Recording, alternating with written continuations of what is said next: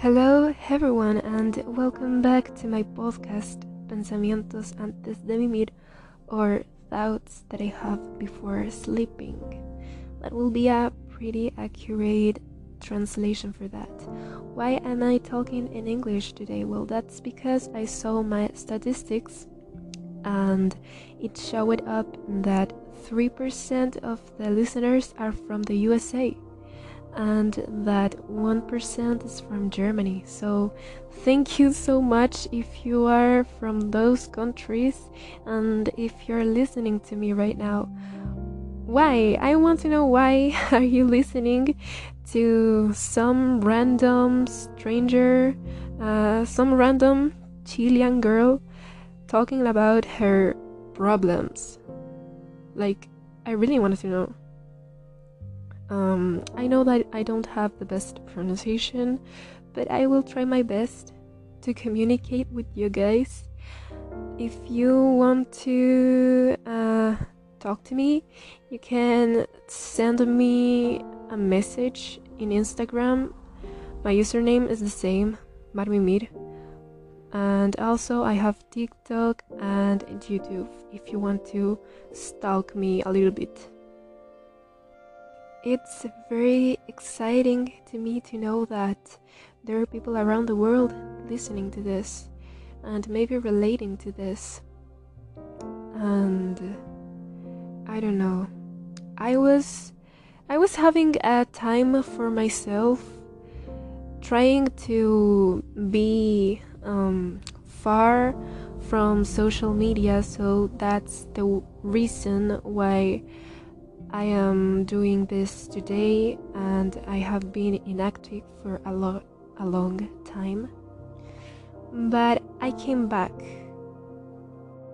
I came back because I reached 100 reproductions and that's something that I never thought that it was going to be possible. And also, how I said before, it it is very cool to know that there are people around the world listening to this right now. So, who am I? As I said before, I'm just a random person from Chile that likes to talk about her problems and ideas and things that happens in her daily life and post it on the internet. So strangers can relate to them, uh, to the. Ay, ¿cómo se dice anécdota en inglés?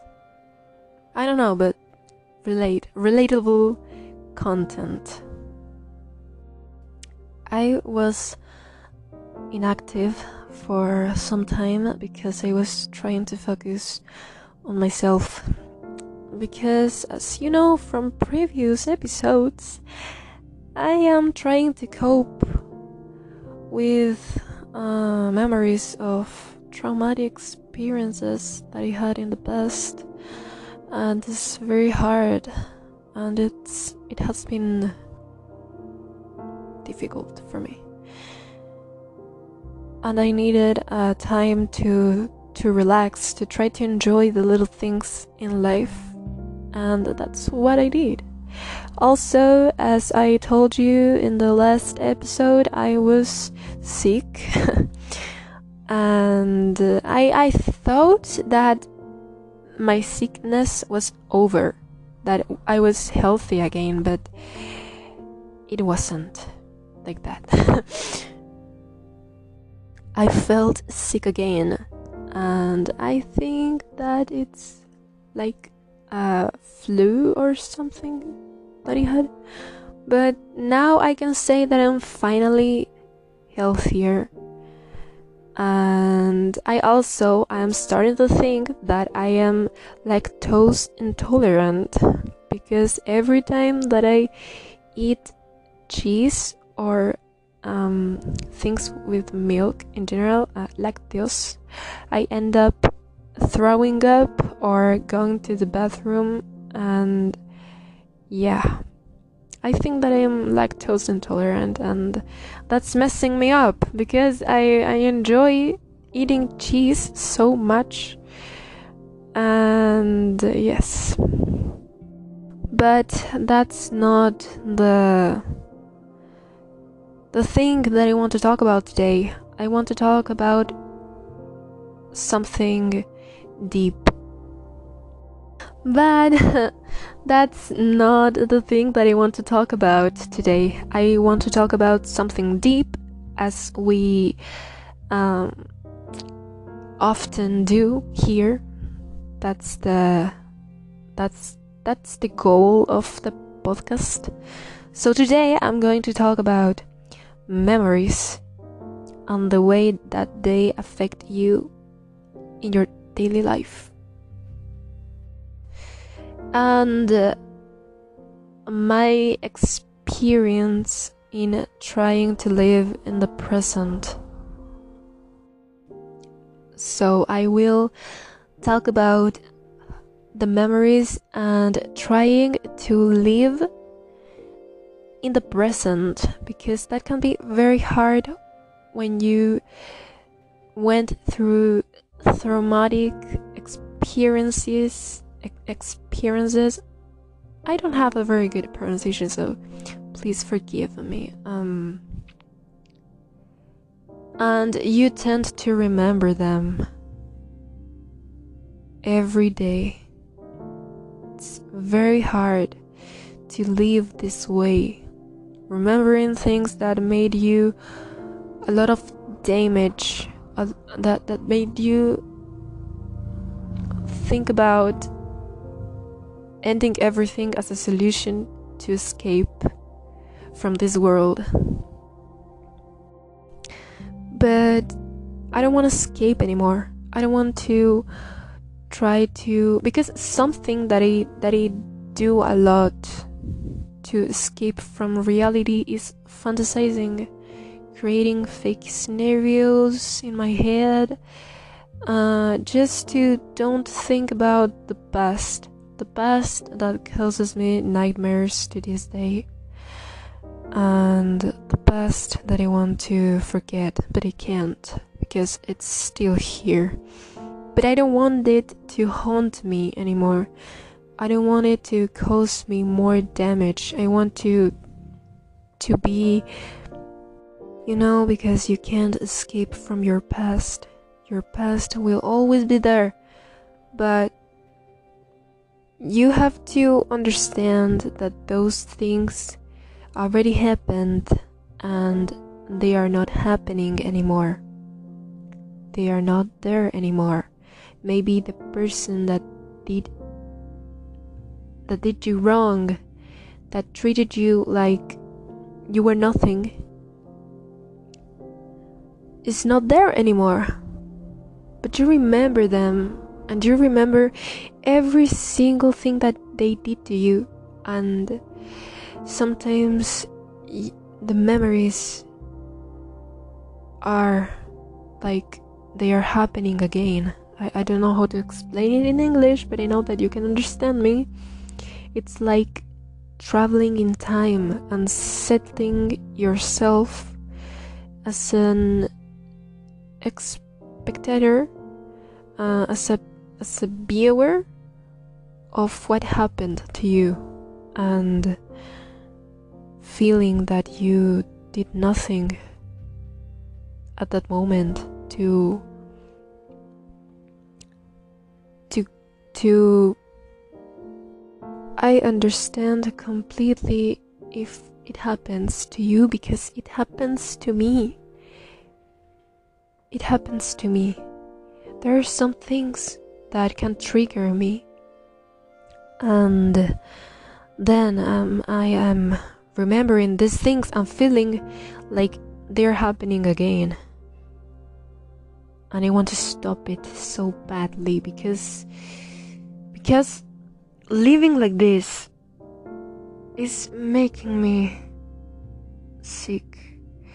It's making me have a lot of problems with my life, with my relationships, with my studies, with my everything. Sometimes I can't sleep because I start to like feel so bad about something that happened years ago, months ago. I don't know. And it haunts you. But you have to be strong, you know? You have to be strong because those things are not happening anymore. You went through that and you are trying your best to live again and to be happy again. Understanding that is very important because it motivates me to continue living and trying my best because I have not lost the hope that I have to recover someday, to be healthy again, to think more positive. I am a very negative person, but that's just a consequence of the things that happened. And I tend to feel fault um no that's not the word i'm sorry. To feel guilty to feel guilty about things that were not my fault.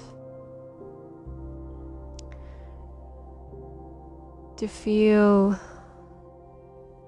guilty about not being able to get me out of that situations before feeling guilty because I did a lot of damage to me, to my body, to my mind.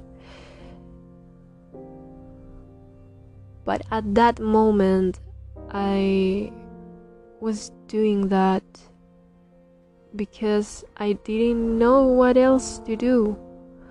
And I felt so alone, and things were so bad and I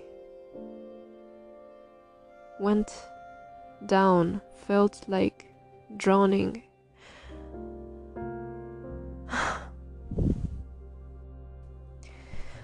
And trying to find yourself again is very difficult because you start to I lost myself at some point because I have memories that I have um, recovered. I don't know how.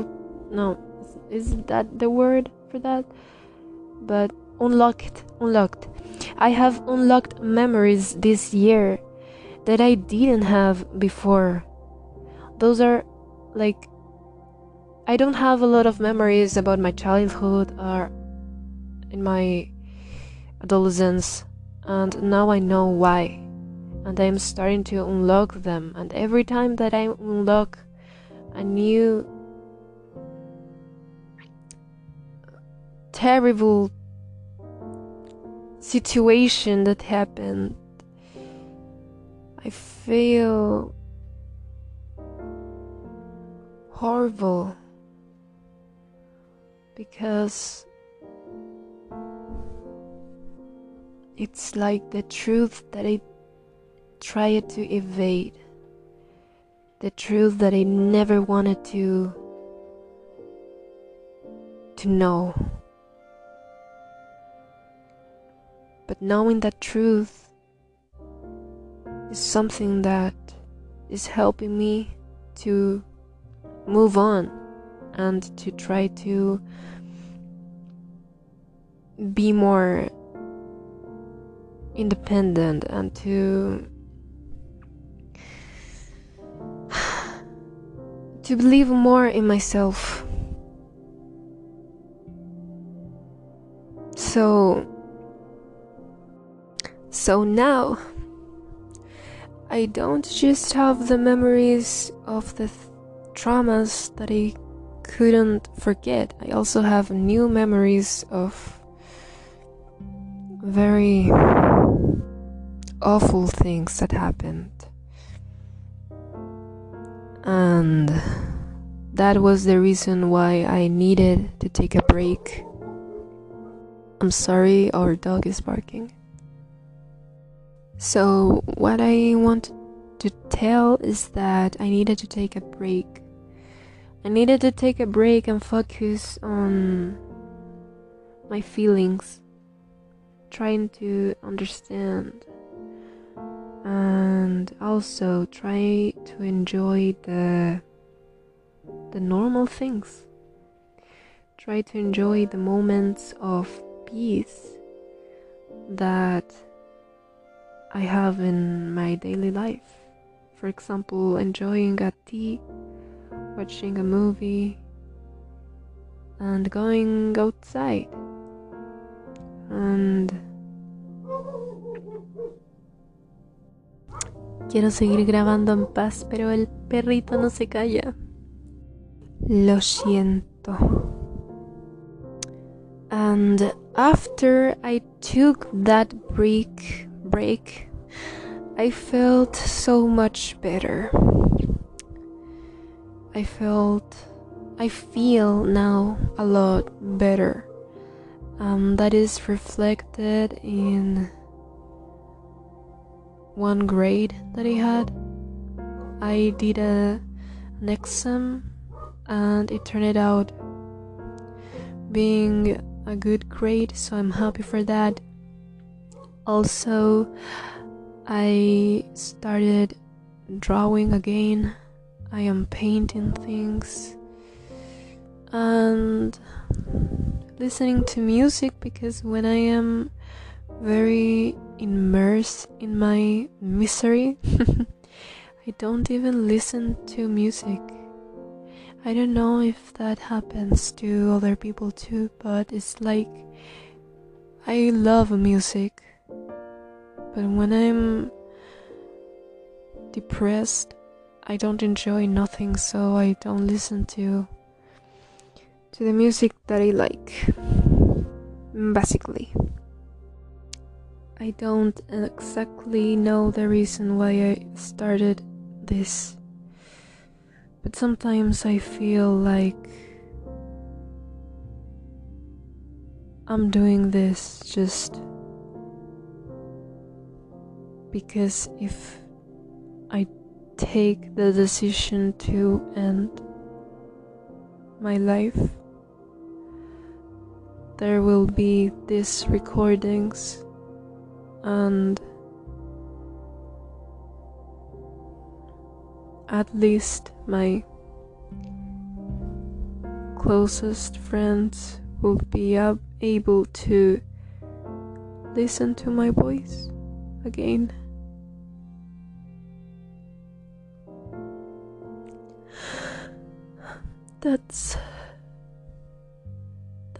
One of the reasons why I started this podcast. And I'm going to cry, yeah, because I'm telling you my secret.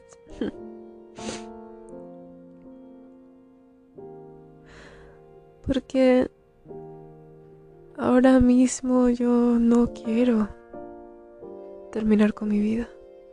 Quiero seguir adelante, quiero salir adelante. Quiero mejorarme, quiero cumplir mis metas, mis sueños. Quiero ver a mis amigos de nuevo, quiero abrazarlos. Quiero quiero estar aquí y quiero ser feliz de nuevo, pero si no lo logro, por lo menos, por lo menos voy a seguir aquí en las grabaciones y estaré aquí siempre.